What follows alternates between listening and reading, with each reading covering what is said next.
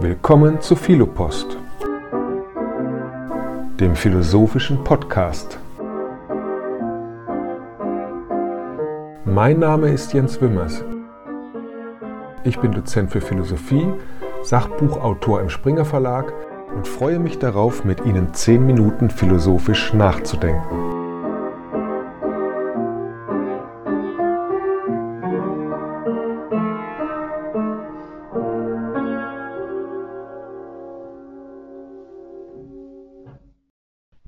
Herzlich willkommen zum Philo-Podcast.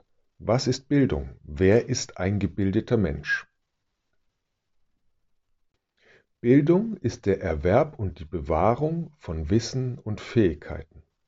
Diesen Überzeugung wollen wir heute kritisch hinterfragen. Dazu biete ich Ihnen zwei Perspektiven an. Einmal können wir Bildung als das Anstreben eines Ziels, eines Erziehungsziels verstehen und zum anderen können wir Bildung verstehen als einen Zustand, den der gebildete Mensch einnimmt. Das Bildungsziel kann ein Punkt sein, zu dem der zu Erziehende hin erzogen wird. Das Bildungsziel kann aber auch eine Anlage sein, die sich im zu bildenden Menschen entfaltet. Wenn wir Bildung als Erziehung betrachten, dann ist es immer ein Ziel, zu dem der zu Bildende hingezogen wird, er wird erzogen. Und das Ziel ist immer die Teilhabe an der Gesellschaft. Und diese Teilhabe an der Gesellschaft können wir unterscheiden in wirtschaftlicher Hinsicht und in politischer Hinsicht. In wirtschaftlicher, ökonomisch-pragmatischer Hinsicht ist es eben die Möglichkeit, seine eigene Existenz zu sichern. Ein gebildeter Mensch hat das Wissen und die Fähigkeit, sich eine eigene Existenz aufzubauen in der Gesellschaft. Teilhabe an der Gesellschaft in politischer Hinsicht bedeutet das Wissen und die Fähigkeit zu erwerben, seine eigene Meinung, seine Position in den politischen Willensbildungsprozess einzubringen und damit die Gemeinschaft mitzugestalten.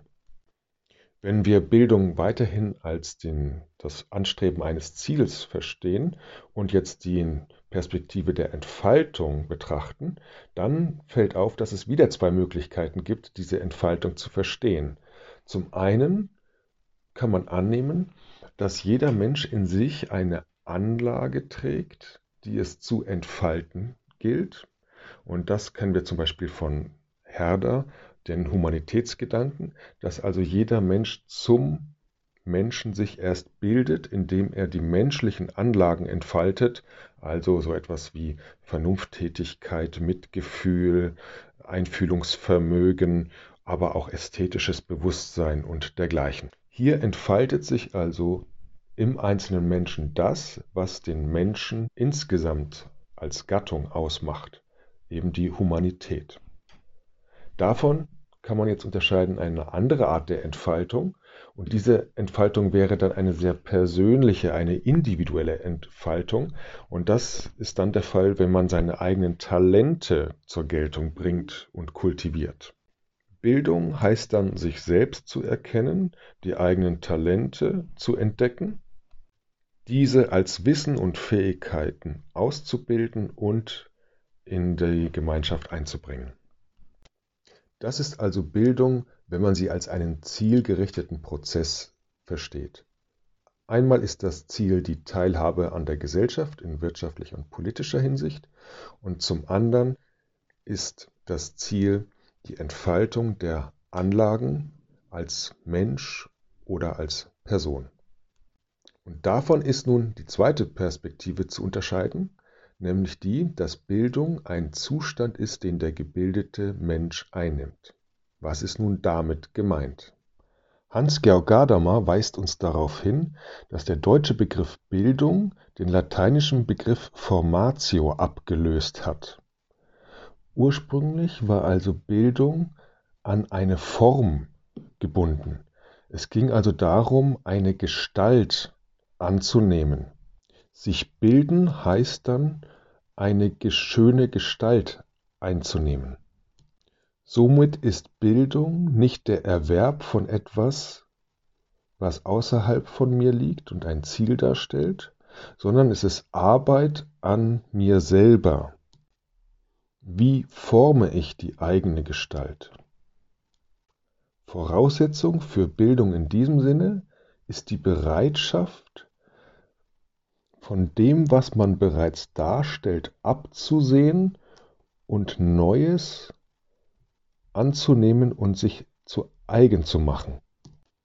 Der gebildete Mensch ist also derjenige, der den Blick auf das andere oder den anderen wirft und sich selbst offen und interessiert zeigt an dem, was er sich dann selbst zu eigen machen kann. Gebildete Menschen haben also die Fähigkeit, von sich selbst abzusehen und sie haben das Interesse daran, den anderen und das andere zu verstehen. Und das ist kein Ziel, sondern das ist ein Zustand, den man dauerhaft einnimmt. Und es ist auch ein Prozess, der nicht zu Ende kommt, sondern es ist eine Art und Weise der Einstellung zu meiner Umwelt.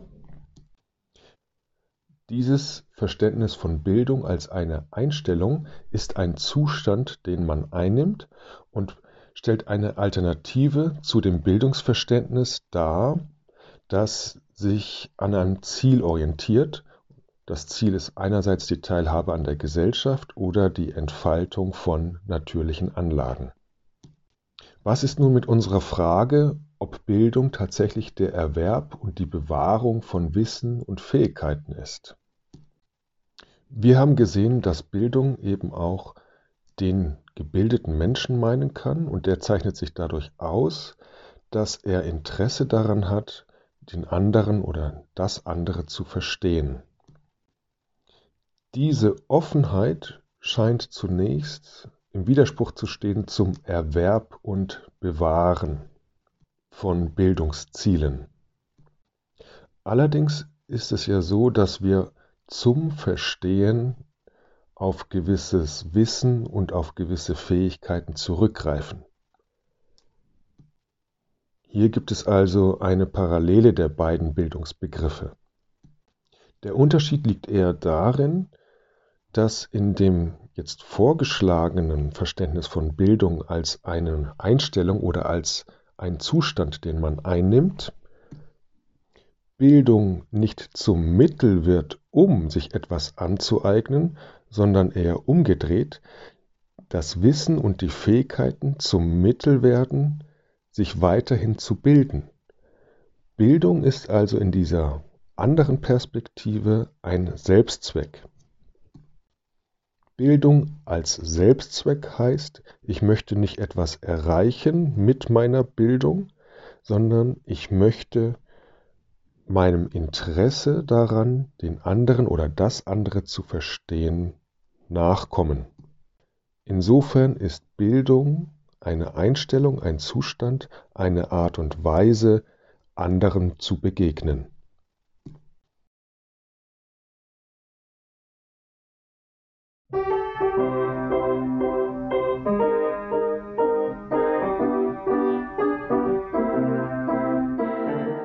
Das war Philopost, der Podcast für eine zehnminütige philosophische Auszeit.